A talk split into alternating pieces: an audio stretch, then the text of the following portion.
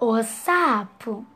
Um sapo decidiu chegar ao topo de uma árvore e o, os outros sapos gritavam: É impossível!